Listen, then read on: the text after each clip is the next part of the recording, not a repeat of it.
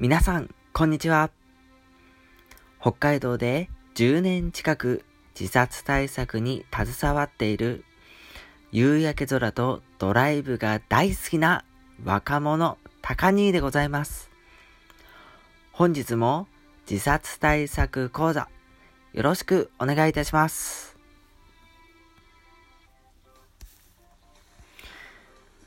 さて、僕が自殺対策に携わり始めたのは大学2年の終わり頃です。西暦で言うと2011年の1月か2月ぐらいだと思います。2011年の4月から大学3年生になるっていうような、えー、切り替わりの頃ですね。僕は北海道情報大学という江別市西のっぽろにある、えー、大学でメディアデザインを専門に学んでいました。メディアデザインというのは、ウェブデザインやグラフィックデザインや、えー、映像制作、あとユニバーサルデザインとか、えー、そういうのを学ぶところですね。えー、だったので、えー、福祉大学の学生がえー、よく口にするように、え、目の前の困、目の前の困っている人に手を差し伸べて、え、サポートしたいとかっていう方向性は、あ実は全くありませんでした。そうではなく、普及啓発による街づくり、社会づくり、社会教育などの方向性の自殺対策が僕の原点なのです。今やっている支援者支援という活動もそのルーツからたどり着いています。僕が学生時代から目指しているのは自殺対策が市民にとって身近な存在になる社会です。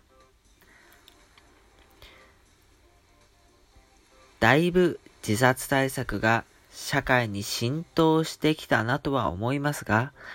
えー、まだタブー視や偏見が残っていて、えー、近寄りがたい存在だと感じられているのではないかと僕が感じています。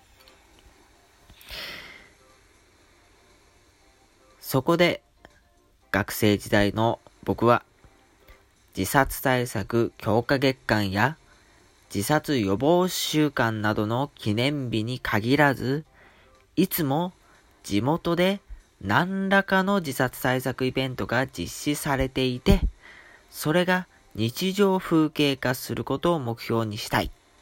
というふうに考えたわけです。ピンクリボン運動が先行事例かもしれないと思っています。ピンクリボン運動というのは、えー、乳がんの早期発見を目指そうということで、えー、例えば、えー、まあ、大々的なイベント、札幌市で言うと JR 札幌駅の南口が、えー、ピンクにライトアップされるというようなものに限らずですね、えー、街中の自動販売機のあの広告が入っているスペースありますよね。あそこに、えー、ピンクリボン、えー、運動の自動販売機ですっていうのが書いてあるんですね。えー、どういうのかというと、その自動販売機で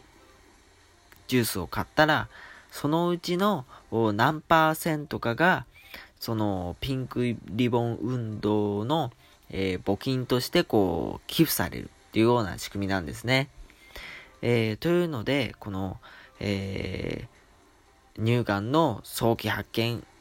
を目指しているピンクリボン運動というのは、こう、市民にとってこう地元でいつも何らかの何かにこう目に触れるところにあって日常風景化しているんですよね、もう。で、えー、癌だから、いや、怖いな、近近寄りがたいなとか、なりたくないなとか、そういう、えー、ネガティブなものにはもうならずにですね、もうポジティブに、あもうどんどん自分にできる、えー、支援をしたいなっていうような、えー、前向きな市民が、え増えている、増えてこれたという結果につながっているというわけなんです。えそれをやはり先行事例として自殺対策ももっと市民一人一人にとって、えもう身近な自殺対策といったらもう地元ではもう身近なんだというのを目指したかったわけですね。えー、そこで、えー、僕は団体を立ち上げて、えー、これまで10年近くいろんな活動をしてきたわけですが、え僕たちの活動は北海道を北海道に根付いて、えやっています。え今はまだ規模は小さいながらも北海道各地で、えー、その自殺対策強化月間や予防週間に、えー、限定せずにいろんなイベントを開催して、えー、街頭キャンペーンなどもどんどんやって、えー、もうとにかく自殺対策が、え、身近な存在になるような社会を作っていきたいと考えています。ということで、え、今夜はこの辺でご清聴ありがとうございました。